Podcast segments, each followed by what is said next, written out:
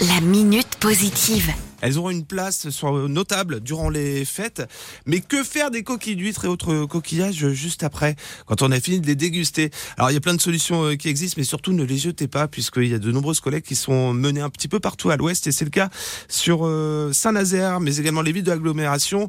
Initiative de la Carène. On en parle avec Christelle Oudot. Bonjour Christelle. Bonjour Sylvain. Depuis quelques années maintenant, la Carène organise cette collecte qui évite tout simplement que ces coquillages, que les coquilles d'huîtres finissent à la poubelle parce que ça sert à rien de les incinérer. On peut leur donner une Tout à deuxième fait, vie. c'est bien ça.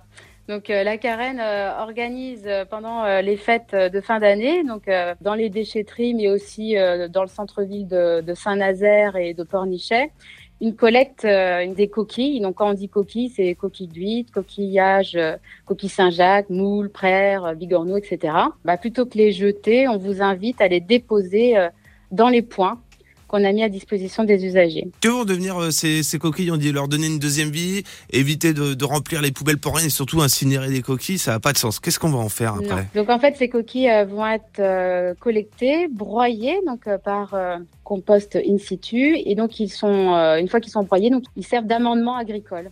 D'accord, c'est un engrais euh, naturel en fait, la coquille euh, voilà, d'huître, de coquillage. ça. Ouais, ouais. Jusqu'au 26 février, ça nous laisse largement le temps donc de donner une deuxième vie à ces coquillages, euh, coquilles d'huîtres. Alors, on va souligner que cette opération, c'est vrai qu'on on fait le point avec vous, euh, la Carène, qui a organisé ces collectes sur euh, Saint-Nazaire, euh, l'agglomération. On a parlé de Pornichet, de Saint-André-des-Eaux. Ça existe dans d'autres départements, organisé par d'autres agglomérations, d'autres villes. Par exemple, en Vendée, aux Herbiers. Tous les ans, il y a plein de points de collecte qui sont mis en place euh, sur les différentes villes autour euh, des Herbiers ou encore au Sable d'Olonne, dans le Morbihan, dans les Côtes d'Armor. Le mieux, c'est de se renseigner auprès de, des municipalités, euh, des gestionnaires également euh, des déchets tels que la Carène à Saint-Nazaire. Oui, oui, tout à fait. Puis vous pourrez euh, retrouver aussi toutes les infos sur notre euh, sur notre site internet. La minute positive. À retrouver en podcast sur itwest.com. It